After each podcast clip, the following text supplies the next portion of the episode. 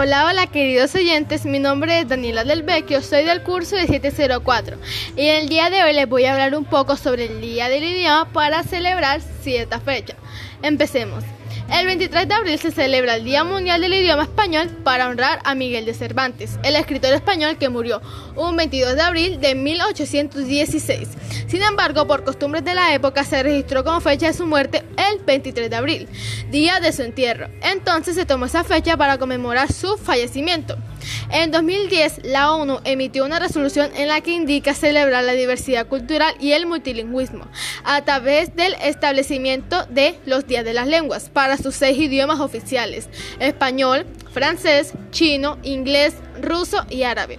En cuanto al idioma español, la ONU eligió la fecha de la muerte de Cervantes con el objetivo del día, el cual es divulgar la historia, la cultura y el uso del español como idioma, según indica el sitio oficial de las Naciones Unidas. Miguel de Cervantes es considerado la máxima figura de la literatura española. Fue novelista, poeta, dramaturgo, soldado y además fue el autor del ingenioso hidalgo Don Quijote de la Mancha, una de las mejores obras de la literatura universal y el libro más editado y traducido de la historia después de la Biblia. Ahora les voy a explicar el término idioma. La palabra idioma tiene procedencia griega y significa la manera de expresarse o el lenguaje usado para comunicarse unos con otros, entre los habitantes de un pueblo o de una nación. Muchísimos han sido los idiomas utilizados en el mundo y de ellos muchos también se han dejado de hablar. A esto se les llaman lenguas muertas. La más famosa es el latín, uno de los idiomas más antiguos es el sánscrito, originario de la India, donde fue el idioma nacional hasta siglo III de nuestra era, o la lengua aramea, de la que según los expertos fue la lengua que hablaba Jesús. Los idiomas no son entes estáticos, sino que están en constante transformación para la muestra, lo que ocurre con las jergas juveniles que hacen a diario ampliar el léxico del idioma español. Las palabras se adaptan a las regiones y las costumbres de las personas y dependiendo de la vivencia, esta gente le aporta nuevas definiciones. Ahora hablemos de la lengua española.